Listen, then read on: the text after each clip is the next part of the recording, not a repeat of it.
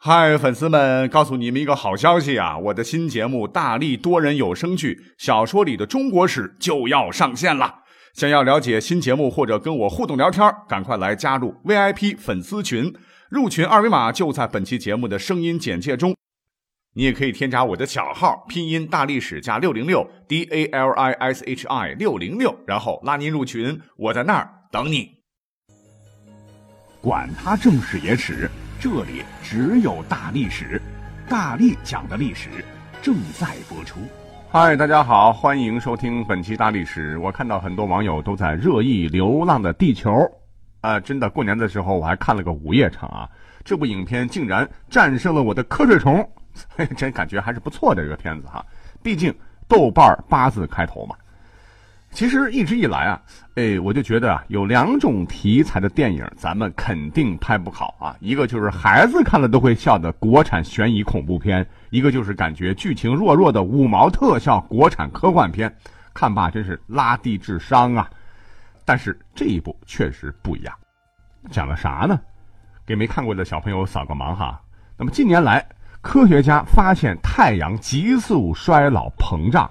像气球一样越来越大，要爆炸了哈！短时间内，包括地球在内的整个太阳系都将被太阳所吞没。那为了自救，人类提出了一个名为“流浪地球”的大胆计划，集倾全球之力，在地球表面建造上万座发动机和转向发动机，推动地球离开太阳系，用两千五百年的时间奔向另外一个栖息之地。在中国呢，有个航天员叫刘培强。在儿子刘启，这不是汉朝一个皇帝嘛？哈，四岁那年呢，前往国际空间站，和国际同僚一起肩负起领航者的重任。转眼之间，这个刘启就长大了。他是带着妹妹朵朵，一天呢，从蜗居地下的城市偷偷的跑到了已经是零下几十度、荒地一片的地表，偷开外公韩子昂的这个运输车。结果不仅遭到了逮捕啊，还遭遇了全球发动机停摆的事件。为了修好发动机，阻止地球坠入木星被强大的引力撕裂，地球毁灭，人类灭亡，全球展开了饱和式营救，连刘启他们的车也被强征加入。在与时间赛跑的过程中，无数的人前仆后继，奋不顾身，只为延续百代子孙生存的希望。哎，我的天哪！咱们就先不说这个片子了哈，这个《三体》的作者刘慈欣这故事的构思脑洞就够大的哈。给我们地球的 mother 啊装上万座发动机，推着地球离开太阳系哈。呃，我就是想问问你们有没有考虑过嫦娥姐姐的心情啊？总之啊，我就觉得，呃，对我这个连一个省都还没有出过几次，去考这个驾照都没有去学过的普通地球人来说啊，非常非常震撼的了哈。那有朋友看完片呢，说这个片子好棒棒啊，那绝对是专属于我们中国人的科幻大片。哎，我也是部分认同吧。因为一直觉得哈，大家好像长此以往都觉得这个科幻片了、科幻小说了，好像都是现代的外国那边先有的东西啊！一瞅啊，基本上都是外国人的科幻英雄们升级打怪、拯救地球，和咱们中国人没有一毛钱关系。所以看了这部电影啊，Made in China，真的非常提气呀。不过呢，长此以往，咱们中国确确实实没有创作出很好的科幻作品啊。难怪呢，有些这个国外的朋友就说啊，中国可能就没有创作科幻作品的 DNA，在这方面好像比较 low。其实我想说啊，他们的看法是完全的错上加错。今天呢，我们从历史的角度来看啊，可以完全肯定的是，写科幻小说的第一人啊，很可能呢就在我们国家的古代。当然，跟神话传说肯定是不一样的了哈，什么盘古开天地了，女娲造人了。嫦娥奔月了，哪吒闹海了，孙悟空三打白骨精了，等等，这都是属于神话传说故事了。所谓是科幻故事，科幻科幻科学幻想啊，就是用幻想艺术的形式来表现科学技术的远景或者社会发展对人类的影响，这才能称之为科幻故事啊。别看古代可能没有科学这个词，但是当时历朝历代也确实有科学进步的进步啊。但能不能实现是另外一回事了。所以说，古人的大脑也可以天马行空、幻想一把的了。记得啊，我之前呢讲过一本书，叫做什么呢？叫《冲虚真经》啊。你说你没听过啊？《冲虚真经》它还有一个名字叫做《列子》啊。《列子》这本书里边呢，有很多的名言和很多文字优美的寓言故事啊，都体现了人们对精神自由的这种心驰神往。我们很熟悉的这个杞人忧天的这个寓言故事，就是出自这本书。但是呢，里面呢还有一个经典的故事，我也是讲过的哈。这便是有关疑似世界上最早的机器人的记载。那话说，大约是在公元前的一零五四年到公元前的九百四十九年，周朝的有一位王叫周穆王，是外出狩猎呀，在归途中啊。遇到了一位墨家的匠人，叫做偃师。偃师呢，当时旁边还立着一个全身上下都是木纹的帅哥模样的一个奇异人。周穆王就很好奇啊，就问这个人是谁呀？偃师就说：“哎呦，这可不是真人啊，是我制造的一个木甲异灵。”不可能吧？周穆王听完是有些不相信啊，因为这个人的一颦一笑、一举一动。这明明就是个真人呐！哈，周穆王就让他唱个歌，人家完全没有问题。啊，哎，海豚音都上去了哈，让他跳舞呢啊，蹦擦擦，蹦擦擦，跳的也是非常的专业范儿啊。周穆王很开心呐，也很好奇嘛，就呼出了自个儿一个个花枝招展的大小老婆们来观看他的表演。表演是相当 wonderful，可是没想到，就在表演要结束的时候。这个木甲一灵啊，竟然是眨巴起眼睛，勾引周穆王最最宠爱的一个姬妾。这一幕正好被周穆王看见了，他不禁是醋意大发啊！奶奶的，你这个偃师竟然欺骗寡人！我还真以为他可能是个木头人，原来你就是把木皮贴在真人脸上，还想骗我赏钱！来人，给我拿下！啊！偃师一看兵兵们上来就要把自个儿按倒啊，急了。就赶紧把这个木假人给拆了。周穆王这一看，嘿，真是个假人呐！啊，是用木头了、皮甲了、胶漆等材料制作出来的。偃师呢，又把这些零件拼回去，这个木假人又立马可以动了。周穆王这才相信偃师没骗人呐，不禁感叹：人工的技巧竟然能达到与天地造物同一水平，牛叉呀！那这是一个老段子了哈，我们就复习一下。可是你有没有想过，《列子》呢？大概是战国早期的著作。那这个故事呢？那是不是也可以当做我国古代最早的科幻故事之一来听一听呢？所以你看，谁说我们国家古代它有没有科学故事啊？话不多说啊，还有一个很精彩的，足以媲美偃师造人这有关古代机器人题材的科幻故事，下面就要隆重登场了。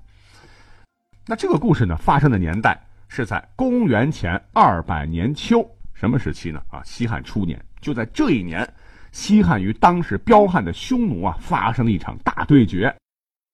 当时的情况是，游牧民族匈奴啊，又南下侵扰，抢粮、抢钱、抢女人。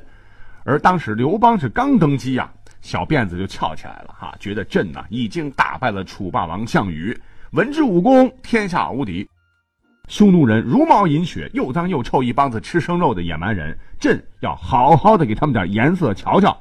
于是乎，这一年，刘邦是亲率大军三十二万啊，其中骑兵仅五万，是雄赳赳气昂昂开赴战线，与匈奴的首领冒毒单于统帅的四十万骑兵针锋相对，你来我往，展开厮杀。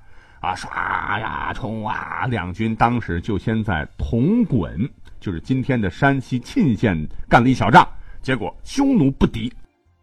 刘邦一瞅，得了，不堪一击，全军出击，一举歼灭。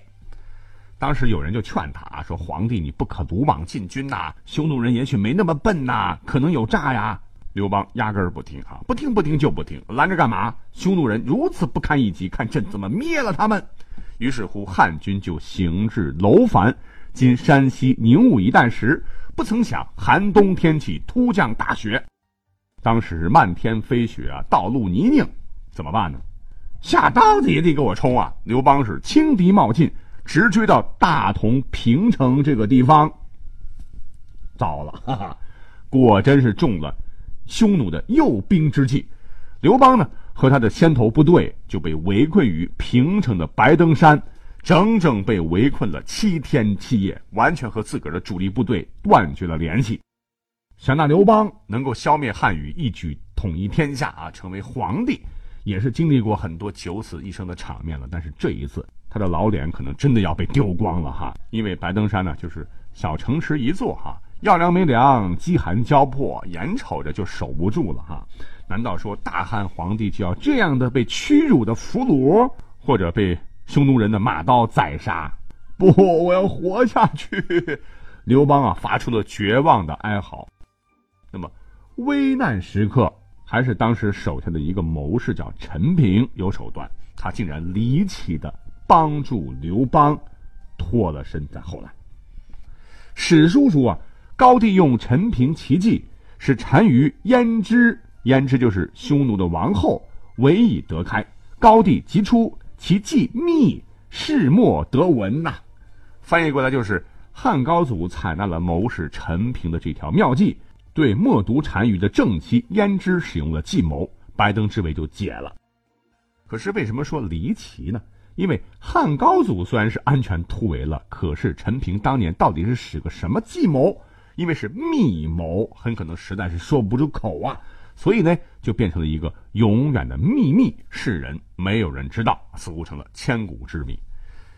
那讲到这儿，我想有很多喜欢《史记》的朋友会说了哈，不对不对啊，休要蒙我，这是高祖本纪记载的，可是，在《史记》当中还有一个《夏侯婴列传》呢，里面就说啊。当年高帝追至平城，为虎所为啊，七日不得通。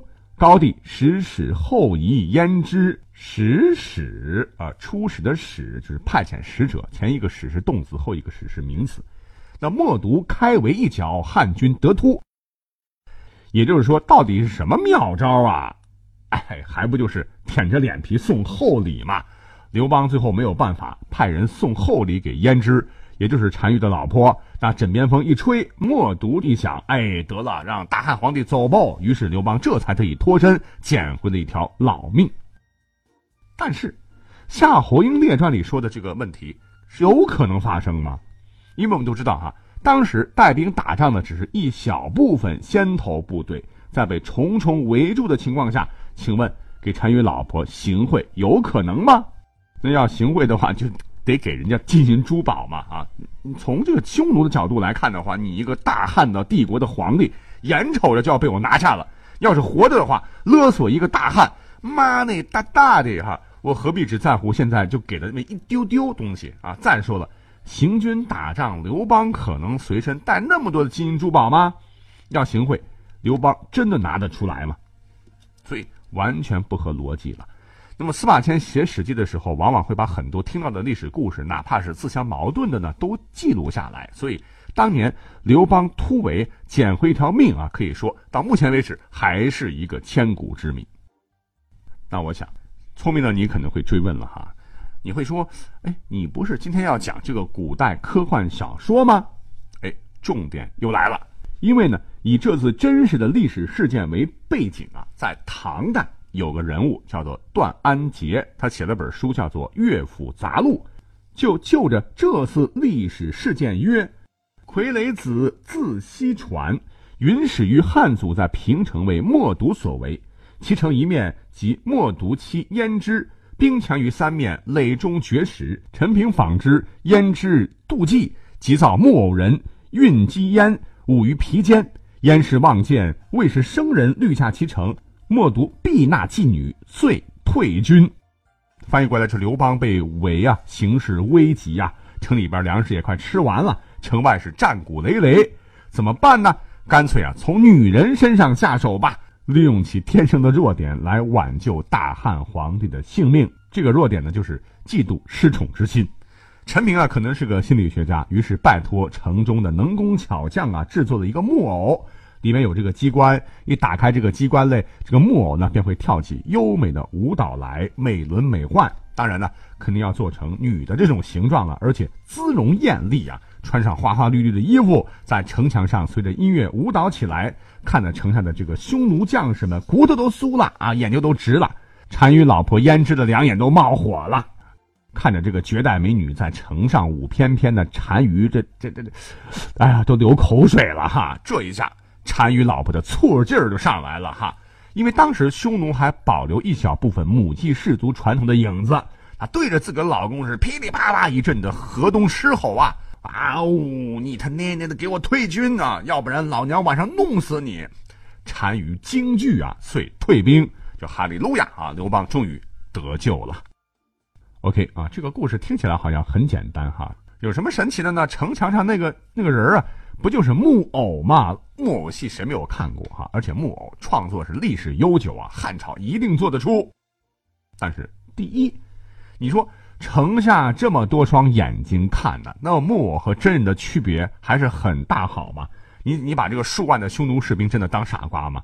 而且还会在城墙上跳起优美的舞蹈，挤眉弄眼，巧手弄姿，连陈宇老婆都信以为真，以为是真人，还嫉妒的跳脚。汉军呢就这么地直接就退了围城的数万人马，你觉得他可能吗？显然这不是一个真实的历史故事，而是唐朝人呢写了一个很科幻的小说。那位在城墙上翩翩起舞啊，引得数万男子啊直流口水啊，直接侧目的那位漂亮的女子，很可能就是古人们。幻想当中的仿生机器人，其实现在已经基本已经实现了哈。所以你还觉得咱们中国没有讲科幻类型题材的高手吗？啊，古代有很多嘞哈。好，今天只是抛砖引玉，精彩的故事你可能没听过的还在下期。那下期节目我等你哦，拜拜。